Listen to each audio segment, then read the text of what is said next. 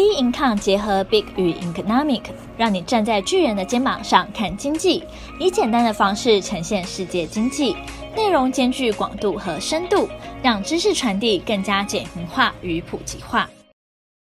各位听众好，欢迎收听本周全球经济笔记。哈萨克暴动，比特币下跌八 percent，美国就业数据与升息预估。哈萨克暴动使比特币下跌八 percent。哈萨克近日爆发反政府示威活动，主要是哈萨克民众因为燃料价格飙涨，发起和平的抗议，最终演变成暴力事件。整个城市的政府大楼被短暂攻占或放火燃烧。哈萨克总统托卡耶夫宣布全国进入紧急状态，并向吉安组织成员国求助，以因应国内的恐怖主义威胁。当局将暴力事态归咎于极端分子和恐怖分子。并称其中部分人是外国人。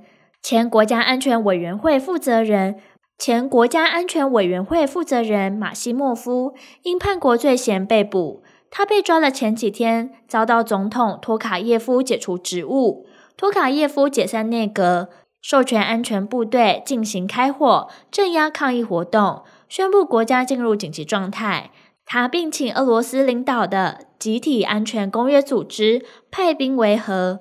俄国外交部称，哈萨克事件是企图从外部破坏国家的完整性。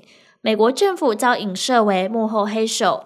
白宫虽予以否认，但已增加局势复杂性。中国外交部也表示，该国当前发生的事件是对方内政，希望哈萨克局势能够尽快稳定下来，社会秩序回归正轨。哈萨克为全球第二大比特币挖矿中心，在先前中国打击加密货币挖矿，哈萨克要为全球第二大比特币挖矿大国。根据剑桥替代金融中心的数据指出，哈萨克在全球比特币挖矿市场的份额仅次于美国，占所有加密货币挖矿的十八点一 percent。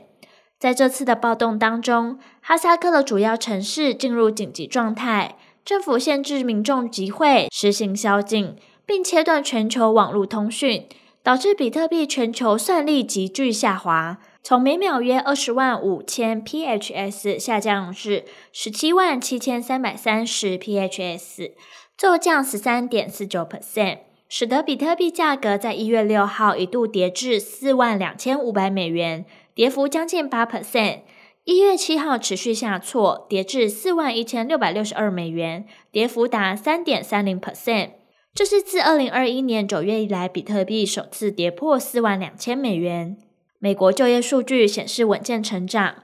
一月七号，美国劳工部公布数据显示，二零二一年十二月非农就业人口增加十九点九万人，低于市场预期的四十万人。十二月失业率降到三点九 percent。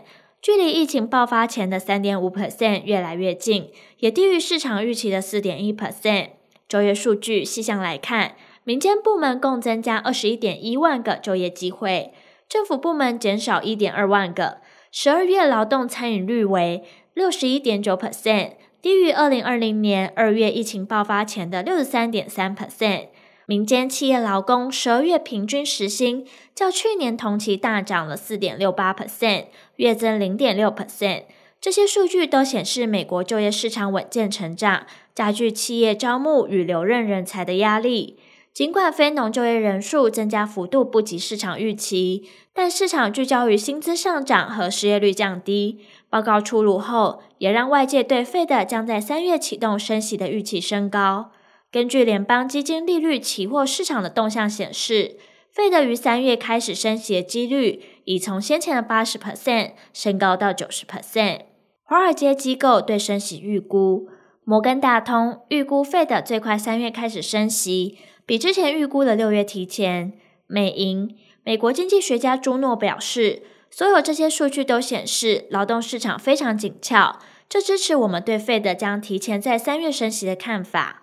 巴克莱银行预估美国最新的就业数据更加确信，Fed 将在三月升息，研判 Fed 甚至可能在本月的决策会议出乎预料地宣布结束购债计划。先锋集团首席投资经济学家表示，他的团队正讨论是否把 Fed 首度升息的预期时间提前至三月。他说，薪资上扬和通膨使 Fed 的决策官员感到非常担忧。Allspring 全球投资公司分析师杰克森表示，虽然非农就业新增人数低于市场预期，但整体而言对 Fed 的影响并不大。更重要的是，失业率、时薪等数据强劲，让他们鹰派立场更加合理化。他说，目前三月或五月升息的几率正在攀升，稍后开始进行缩表。高盛集团。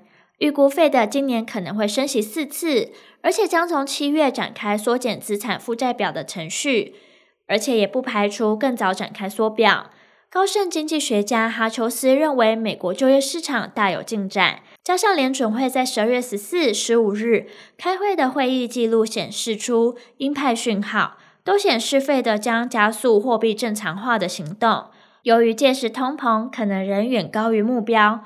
我们不再认为展开缩表将取代一次一码的升息。我们继续预测三月、六月和九月会升息一次，现在还增加十二月多升息一次。除了华尔街预估升息的时间外，就业数据报告后也使得一月七号美元兑一篮子货币暴贬零点六 percent 至九十五点七四，为二零二一年十一月二十六号 Omicron 变异株开始干扰市场以来最大的单日跌幅。一月七号，美元指数表现疲弱，但一周来仍微幅收高，为三周来首见周线收涨。中国 GDP 连两年超过一百兆元。一月八号，大陆国家发改委副主任兼国家统计局局长宁吉喆表示，二零二一年大陆已连续第二年全年 GDP 超过人民币一百兆元，人均将连续三年超过一万美元，就业总体稳定。大陆前三季 GDP 年增九点八 percent，属于较快增长。前十个月的 CPI 年增零点九 percent，低于年初的三 percent 预期目标。对比美国等增速，大陆居民消费价格温和上涨。而就业方面，失业率远低于年初预估的目标，且前十一个月新增就业一千两百零七万人，超过年初一千一百万人的全年目标。反映就业总体稳定，在国际收支方面则基本平衡。同时，大陆国务院办公厅也公布推进多式联运、发展优化调整运输结构工作方案，二零二一到二零二五年，目标到二零二五年基本形成大宗货物及货柜中长距离运输以铁路和水路为主的发展格局。大陆铁路和水路货运量比二零二零年分别增长十 percent、十二 percent 左右，货柜铁水联运量年增长十五 percent 以上。方案指出，到二零二五年，重点区域运输结构显著优化，京津冀及周边地区、长三角地区、澳港澳大湾区等沿海主要港口，利用疏港铁路、水路封闭式皮带廊道。新能源汽车运输大宗货物的比例力争达到八十 percent，进狭盟煤炭主产区大型工矿企业中长距离运输的煤炭和焦炭中，铁路的运输比例力争达到九十 percent。而后续的市场走势仍需要持续关注将公布的重要经济数据。本周重要经济数据公布时程将公布在我们并抗官方网站上。本周全球经济笔记。我们下周见。